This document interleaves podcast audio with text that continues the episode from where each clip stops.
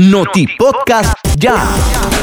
El Ministerio de Educación realizó esta mañana el tercer envío de aulas prefabricadas a la costa caribe de nuestro país. Se trata de 11 nuevas aulas que serán instaladas en los municipios de Laguna de Perlas, Prinzapolca, Puerto Cabezas y Triángulo Minero. En total, serán 80 aulas que instalará el gobierno sandinista en las zonas afectadas por los huracanes ETA y IOTA para asegurar el inicio del curso escolar 2021 en esa zona el próximo primero de febrero. Las aulas están equipadas con pupitres y pizarras garantizando la atención de 35 estudiantes por turno.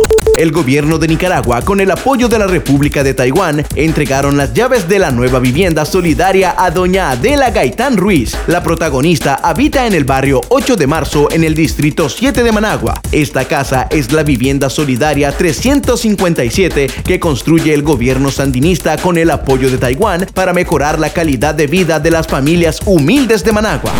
Dos personas murieron soterradas la tarde del miércoles en nuestro país. Uno de ellos fue Jimmy Torres, de 18 años, quien perdió la vida en su primer día de trabajo en la ciudad de Jinotega. Testigos dijeron que Jimmy estaba dentro de una zanja de casi 2 metros de profundidad cuando le cayó una gran cantidad de tierra y sedimentos sobre su humanidad. Bomberos unificados trabajaron más de una hora para recuperar el cuerpo del obrero jinotegano.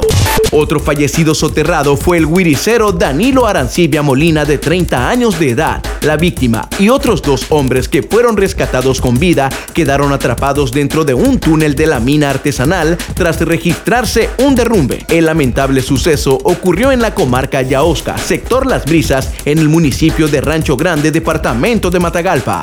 Nieve, la tigrita de Bengala, que murió ayer miércoles en el Zoológico Nacional de Nicaragua, no expiró por problemas respiratorios, sino por problemas genéticos, explicó el veterinario Eduardo Sacasa. El director del Zoológico Nacional detalló que le realizó una necropsia a Nieve y encontró que sus riñones, hígado y pulmones estaban bastante agrandados, casi al doble de su tamaño. Nieve se convirtió en la primer tigre de Bengala nacida en Nicaragua y Centroamérica, pero su peso fue de apenas un poco menos de un kilo y fue rechazada por su madre.